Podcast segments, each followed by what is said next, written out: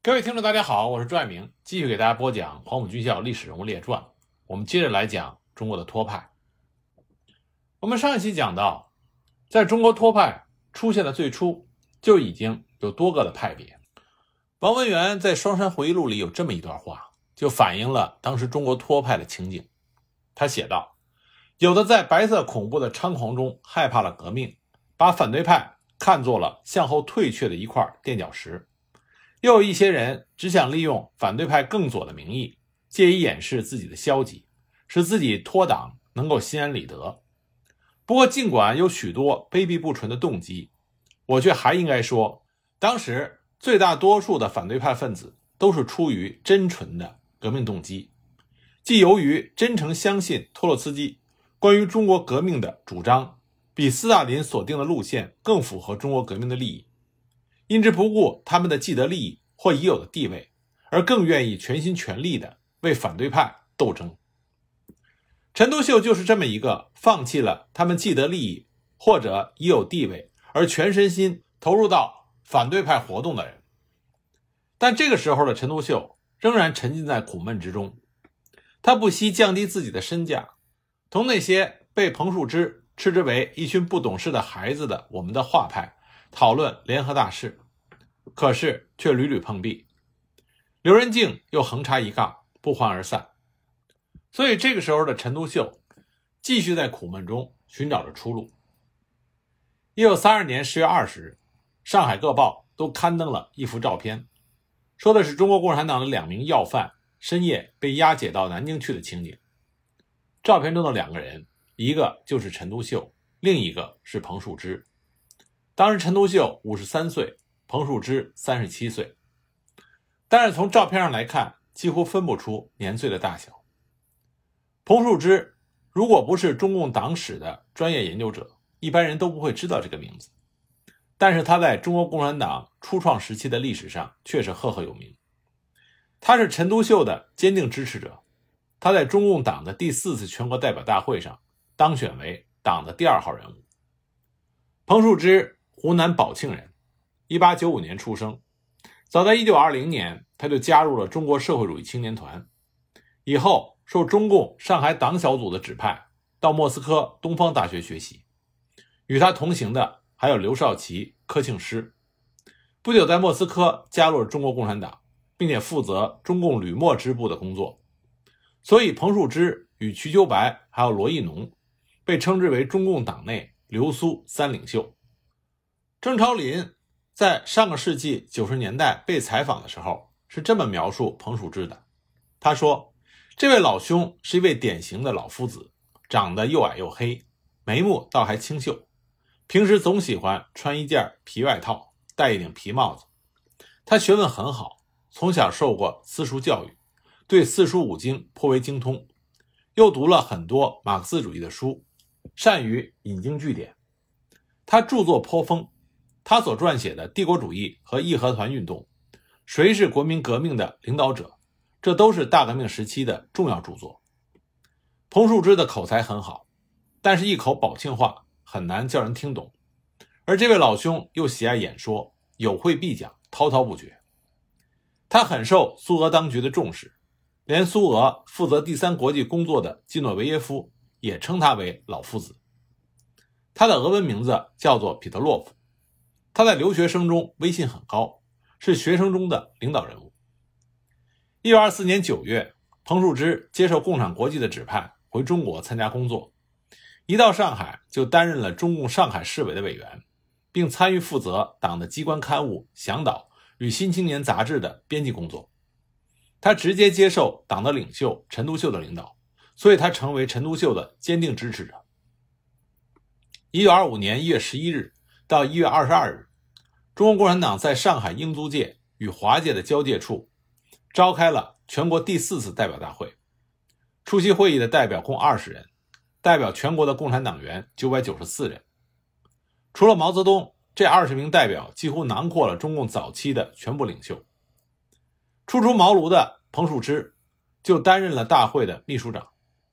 这次大会主要讨论了工人运动以及与国民党的合作，并且选出了陈独秀。李大钊、蔡和森、张国焘、项英、彭树之、瞿秋白、谭平山、李维汉九人为中央委员，其中陈独秀、张国焘、彭树之、蔡和森、瞿秋白五人组成了中央局，陈独秀为总书记。中央机构中，组织部长是由陈独秀兼任，周恩来为副部长；宣传部长由彭树之担任，蔡和森、瞿秋白为副部长。一个部门的正副部长集中了三名政局常委，这在中共党史上绝无仅有。彭树之青云直上，成为名副其实的中共第二把手。一直到他晚年在海外亡命流浪的时候，彭树之还为自己曾经担任过中国共产党二把手而沾沾自喜。彭树之当时成为了蔡和森的顶头上司，与蔡和森、向景瑜夫妇朝夕相处。可是，一件让人意想不到的事情发生了。彭树之居然与向景瑜产生了婚外恋，其实这也无可厚非。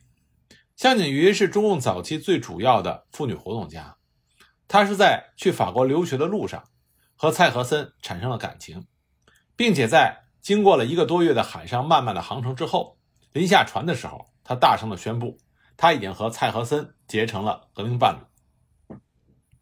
向景瑜和蔡和森，这都是中国共产党早期重要的领导人。蔡和森在中共第二次代表大会上当选为中央政治局常委、中央局宣传部长，同时还兼任了中央机关刊物《向导》的主编。向景瑜担任的是中央妇女部的部长。他们两个人的婚恋曾经是中共党内许多人羡慕和模仿的对象。但是蔡和森患有严重的哮喘病，由于环境的险恶，又得不到很好的医治和疗养，每逢发作的时候，呼吸急促的像拉风箱。另一方面呢，蔡和森又很少注意个人的卫生修养，工作一忙就顾不得吃饭休息，平日里又不修边幅，卧室里的书籍报刊堆的是乱七八糟，生活也没有规律，经常合衣而睡，平时呢也不讲究个人卫生。张国焘曾经在他回忆录里写道：“蔡和森实在不能算是一个能使妻子愉快的丈夫，这只是个人生活习惯的问题。”和个人能力、思想境界没有太大的关系。那彭树之就不同了，他刚刚从莫斯科回来，春风得意。虽然外表像老夫子，但是待人接物颇有绅士风度，文采、口才都很好，这就吸引了向景瑜。不久，两个人就陷入爱河之中，不能自拔。向景瑜当时向党中央写了一封信，信中讲：“我已经和彭树之恋爱了。”我对风趣动人的彭树之产生了不可抵制的感情，但我又不忍让蔡和森受到伤害，所以我向党中央请求，要求到莫斯科进修。这个事情当时轰动了党内。据当时在中央工作的郑超林回忆，陈独秀收到向景瑜的信之后，哭笑不得，因为陈独秀本人他生性就浪漫，但对于这件涉及到几位中央政局委员的三角恋，还是很重视的。他特意征求了瞿秋白的意见，将向景瑜送到了莫斯科。大革命失败之后，一九二八年，向景瑜在武汉被捕，五月一日壮烈牺牲。蔡和森后来在一九三一年六月十日在香港被诱捕，然后押回广州，在监狱里被陈济棠下令残忍的杀害。但是这一次婚外恋似乎对彭树之并没有产生多大的影响。这一年的十二月。彭树之便和当时担任《中国妇女》杂志主编的陈碧兰同居了。陈碧兰在中国共产党早期也是被公认的才女，她是湖北黄陂人，家境富有，是因为逃婚而跑到上海参加革命的。一九二三年就加入了中国共产党。当时中共党内的高层领导人陈独秀、瞿秋白、邓中夏等人对这位刚满二十一岁的漂亮姑娘都很喜欢。刚到上海的他，有很长一段时间就住在蔡和森、向景瑜夫妇的家里。一九二四年春天，中共中央决定派李大钊、张太雷到莫斯科参加共产国际第五次代表大会，并附带着带着陈碧兰到莫斯科东方大学读书。这个消息对当时的革命青年来讲，无疑是极大的喜讯。然而，由于党内的经费有限，按照当时的规定，去莫斯科旅费是要自己筹措的。总共需要二百元，这在当时是一笔不大不小的开支。于是，当时在中央机关工作的同志就纷纷为陈碧兰筹措旅费。除了瞿秋白、邓中夏、施存统等人以外，连毛泽东当时也拿出了二十块大洋，这令陈碧兰感动不已。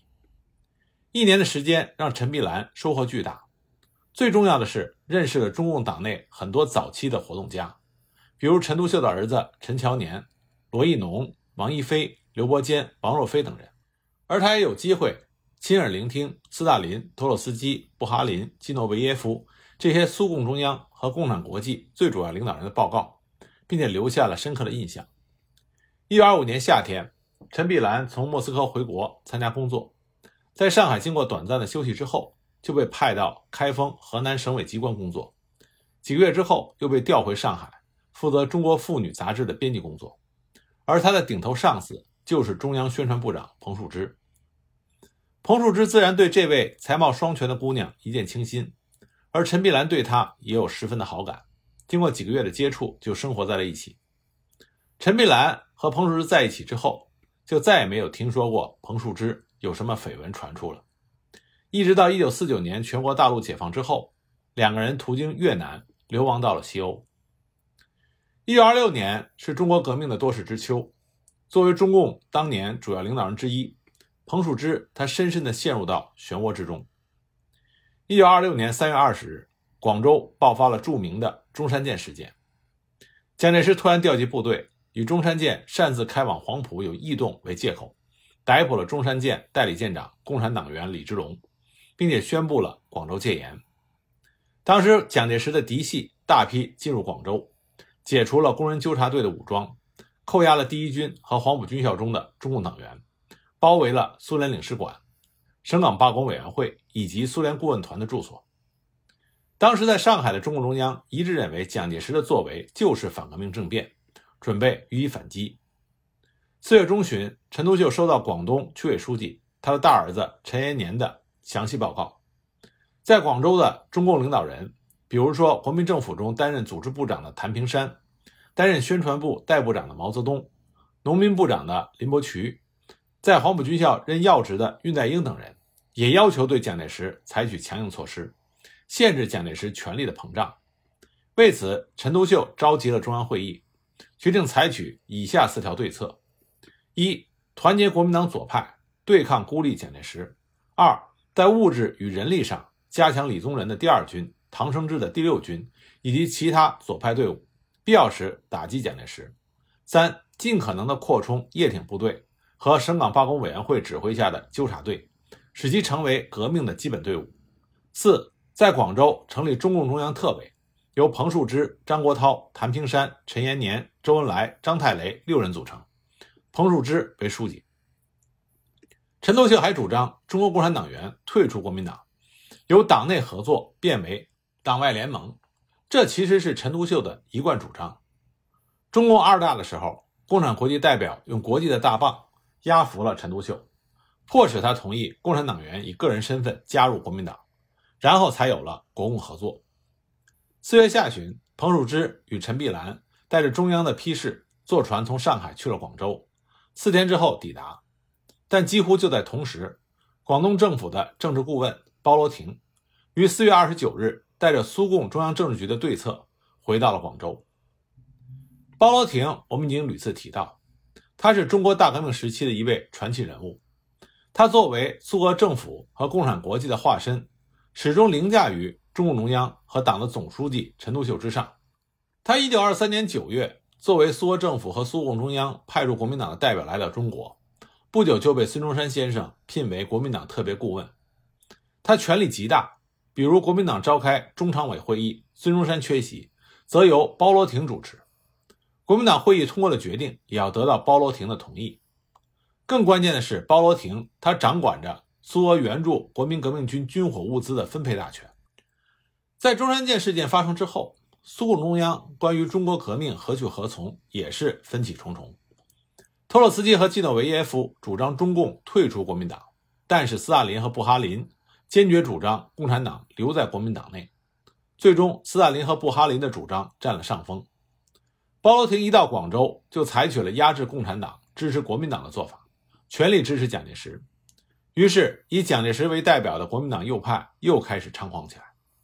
一九二六年五月十五日。国民党中央召开了二届三中全会，通过了蒋介石、张静江、孙科等人提出的整理党务案，规定加入国民党的共产党员不得担任国民党中央机关的部长，在国民党中央和省特别是党部任执委的中共党员人数不准超过三分之一。加入国民党的共产党员的名册交国民党中央主席保存。共产国际和中共中央对加入国民党的共产党员的指示，要预先经过两党联席会议的讨论等等。那么，在包罗廷的压制下，参加二届三中全会的共产党人代表，除了毛泽东一人没有举手之外，全部举手同意了这个提案。也正是在这次会上，彭树之提到了陈独秀提出的共产党集体退出国民党的方案。但是遭到了包罗廷的压制，包罗廷甚至提出，此时此刻，共产党员应该是国民党的苦力。就这样，包罗廷以苏俄政府以及苏共中央的利益，牺牲了中国共产党和广大劳苦大众的利益，为大革命的失败埋下了伏笔。彭树之广州之行一无建树，只好带着陈碧兰在六月初悻悻地返回了上海。一九二六年七月一日，国民革命军在广州实施北伐。大革命进入高潮期，但是陈独秀和彭树之依然抱着退出国民党的方针，对迅速发展的形势缺乏变通和驾驭的能力。一九二六年七月，在上海召开的中共第三次扩大执行委员会会议上，陈彭二人联袂提出退出国民党的提案，遭到会议的否决。他二人将自己的主张在向共产国际报告的时候，更是遭到了布哈林的严厉指责。一九二六年八月，中共中央执委在上海召集了一次重要会议，专题讨论北伐。陈独秀提出反对，彭树之随即表示对陈独秀的支持。但是执委中，张国焘和瞿秋白反对陈独秀的意见，支持北伐。最后进行表决，以两票对两票不相上下。据说陈独秀当时勃然大怒，破口大骂。这就是长期以来陈独秀被斥之为在中共党内。实行所谓家长制的由来，张国焘不敢对骂，但拒不改变主意。于是，在重要的关头，中共党内居然没有一份相应的决议。倒是陈独秀的儿子陈延年领导的中共广东省委做出了一份支持北伐的决议。一九二六年七月三十一日，根据共产国际的支持和中共党内大多数同志的意见，中共中央顺应时代的潮流，发出了第一号通告。公开表示赞同北伐，这对陈独秀、彭树之而言，无疑是一个十分沉重的打击。同时，这也表明共产国际和苏俄在华的代表包罗廷已经准备抛弃陈独秀，开始寻找新的领导人了。一九二六年十二月底，苏联政府又派了三位代表抵华，指导中国革命。他们在武汉与包罗廷会合，经过商议，一致认为中共党的主要工作。应该放在支持北伐上。他们联络了中共党内的领导人之一瞿秋白，要他撰写文章反对陈独秀的路线。根据这三位苏联代表1927年3月递交给苏共中央的报告中说，由于陈独秀在中共党内的威信太大，目前更换领袖不太可能，只有以反对彭树之来旁敲侧击陈独秀。于是瞿秋白奉诏，借口身体不适需要休养。向中央请假，偷偷上了庐山，开始撰写反对彭树之主义的小册子。而此刻，陈独秀、彭树之正在上海，会同中共上海区委的罗亦农、赵世炎、汪寿华，还有担任中央军事领导人的周恩来，紧锣密鼓地在准备上海工人的第三次武装起义。一九二七年四月初，陈独秀与周恩来在上海与汪精卫会谈。并且发表了著名的《汪陈宣言》。之后，他就赶到了武汉，准备召开中共党的第五次代表大会。一九二七年四月二十七日到五月九日，中共党的五大在汉口召开。此前，瞿秋白撰写的《中国革命之争论问题》的小册子，已经在党的代表以及党的积极分子中广为散发。彭树之成为了陈独秀路线的替罪羊。在这次大会上。坐在主席台上的是瞿秋白等近二十人，而作为四大中央执委，也就是政局常委的彭树之却坐在台下。中共党内的领导层面上已经没有彭树之的位子了。五大之后，彭树之带着夫人陈碧兰途经上海去了天津，担任新组建的北方局副书记，书记是王和波。但是不到半年的时间，他又回到了上海。也正是从这个时候起，他开始接受托派的主张，逐渐成为陈独秀在中国建立一个统一的托派组织最得力的助手。一九三零年的下半年，正当中国托派的四个小组织互相之间争论的十分激烈的时候，他们分别收到了托洛斯基从土耳其写来的信。从这些信中可以看出，托洛斯基对中国托派的统一寄予了殷切的希望。八月二十二日，托洛斯基致刘仁静的信中是这么写的：“今天我终于收到陈独秀同志于一九二九年十二月十日写的信告同志书。我觉得这封信是一个很好的文件，在一切重要问题都采取了完全清楚和正确的立场，特别是民主专政问题上，独秀同志采取了完全正确的立场。当我们有了像陈独秀那样杰出的革命者正式与党决裂，以致被开除出党。”终于宣布他百分之百同意国际反对派，我们怎么能不理他呢？你能找到许多像陈独秀这样有经验的共产党员吗？他在过去犯了不少错误，但他已经明白了这些错误。对于革命者与领袖来说，明白自己的错误是很珍贵的事。反对派中许多年轻人能够并且应当向陈独秀同志学习。也是在同一天，我们的画派也收到了托洛斯基的信。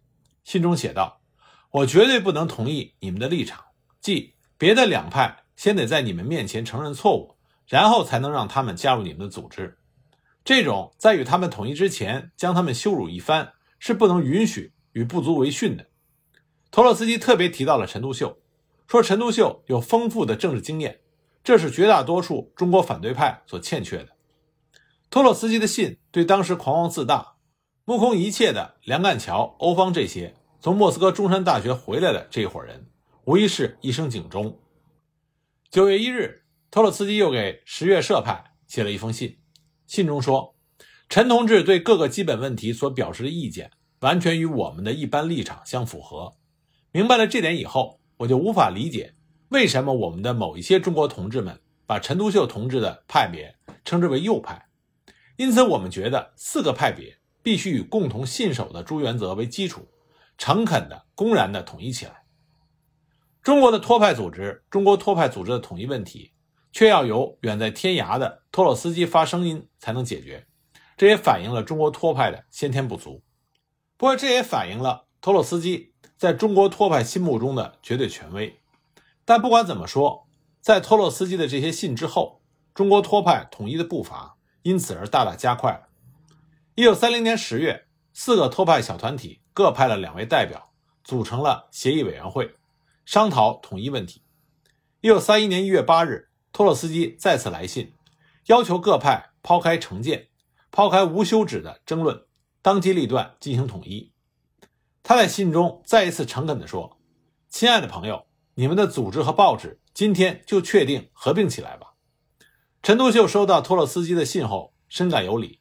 决定以快刀斩乱麻的方法来解决过去及现在的纠纷。他和为人厚道的尹宽亲自担任无产者社派的协议代表，并亲自出马，一个一个的找各托派代表谈话。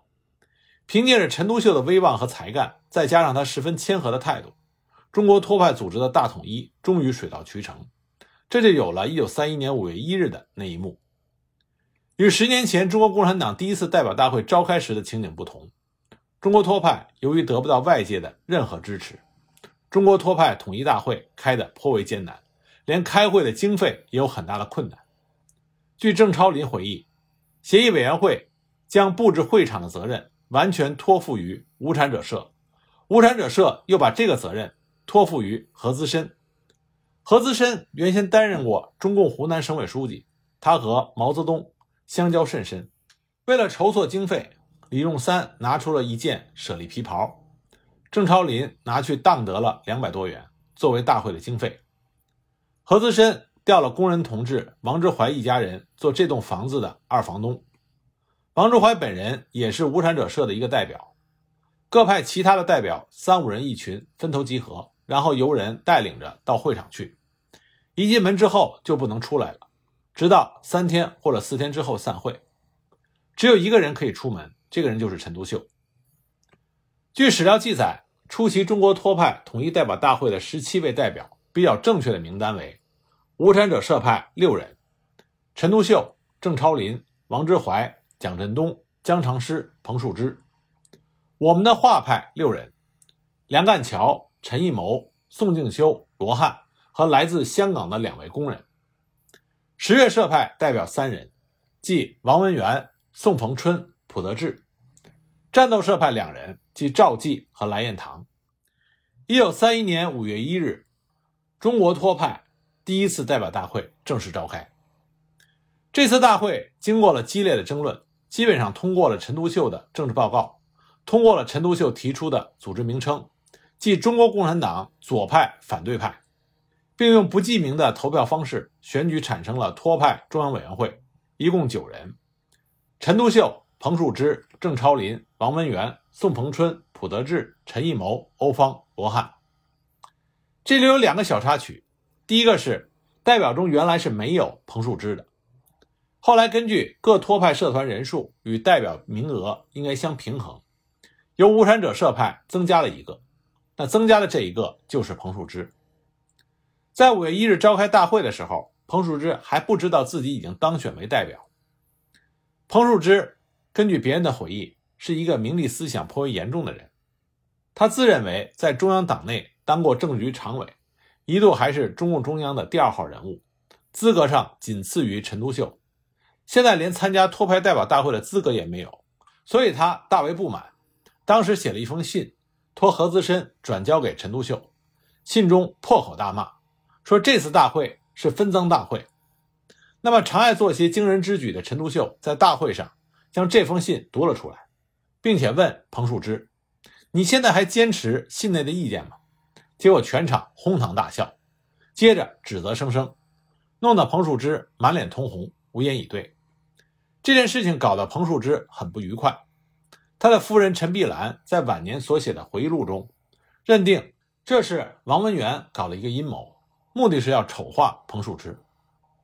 那另一个小插曲是，选举结束之后，罗汉和普德志。一看刘仁静和梁干桥都名落孙山，还怕以后会引起不必要的争论和麻烦，就提出让贤。陈独秀就说：“你们俩的诚意是可嘉的，但这个中央委员会是代表们选出来的，就不能随便更改，否则岂不真成了分赃大会？”他的话又引起了一片笑声。在笑声中，罗汉和普德志就收回了提议，但是梁干桥他自认。是中国托派的创始人，而他名落孙山，所以他一怒之下就离开了中国托派，回归了国民党。这是后话。五月五日，大会在休息一天之后，又举行了中央委员会第一次会议，选举了陈独秀、陈义谋、郑超林、王文元、宋鹏春五人组成了常委会，其中陈独秀为总书记，陈义谋为组织部长，郑超林为宣传部长，王文元为机关报主编。宋鹏春为秘书长，王文元以大会的名义写了两封致托洛斯基的信，向托洛斯基通报了中国反对派，也就是中国托派的统一。这两封信和中国托派统一大会的资料，现在都保存在美国的哈佛大学。不过，中国托派的命运是充满了磨难的。一九三一年五月的上海，对于中国革命党人来讲，无论是中国共产党人，还是中国托派，都是一个最黑暗的岁月。由于顾顺章的叛变，设立在上海的中共中央地下党的各级机关以及党的核心领导层，正处在极大的恐慌与混乱之中。国民党的屠刀每一分每一秒都悬在了中国共产党人的头上。而这个时候，刚刚完成了统一大业的中国托派，还沉浸在无比的兴奋之中。从他们写给托洛斯基的两封信中。可以看到，统一之后的中国托派以及中国托派的领导层对于自己的认识，对于革命的前程，是抱着非常乐观和幼稚的想法。这大概也是中国革命党人在一九三一年的上海，在歌舞升平、风花雪月，但是对革命党人而言，更多的是刀光剑影、血雨腥风的上海。那么，唯一的一点火光，唯一的一个亮点。统一大会之后，第一份统一的刊物《火花》迅速的出版。陈艺谋也积极活动，想要首先在上海将四个团体的基层组织统一起来。连陈独秀也表现出了1927年大革命失败之后少有的兴奋和激情。然而，他们没有想到的是，新的打击很快就降临在刚刚统一的托派头上。